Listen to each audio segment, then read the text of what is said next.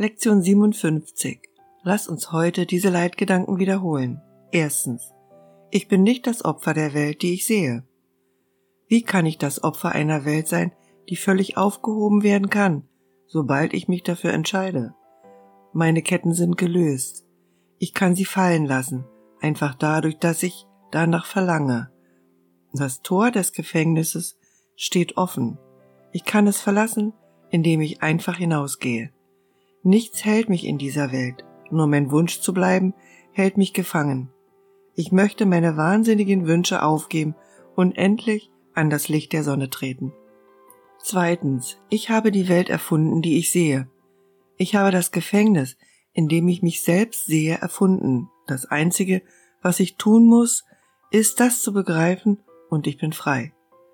Ich habe mich dahingehend irregeführt, zu glauben, es sei möglich, den Sohn Gottes zum Gefangenen zu machen. Ich habe mich in dieser Überzeugung sehr geirrt, die ich nun nicht mehr will.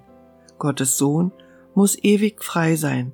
Er ist, wie Gott ihn schuf, und nicht, was ich aus ihm machen möchte.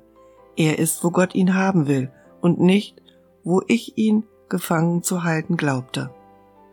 Drittens. Es gibt eine andere Art, die Welt zu betrachten.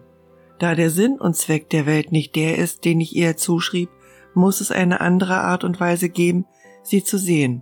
Ich sehe alles verkehrt herum, und meine Gedanken sind das Gegenteil der Wahrheit. Ich sehe die Welt als ein Gefängnis für den Sohn Gottes an. Demzufolge muss die Welt in Wirklichkeit ein Ort sein, an dem er befreit werden kann. Ich möchte die Welt so sehen, wie sie ist, und zwar als Ort, wo der Sohn Gottes seine Freiheit findet. Viertens, ich könnte stattdessen Frieden sehen. Wenn ich die Welt als einen Ort der Freiheit sehe, dann wird mir klar, dass sie Gottes Gesetze spiegelt und nicht die Regeln, die ich erfunden habe, damit sie ihnen gehorche. Ich verstehe dann, dass Frieden in ihr wohnt, nicht Krieg.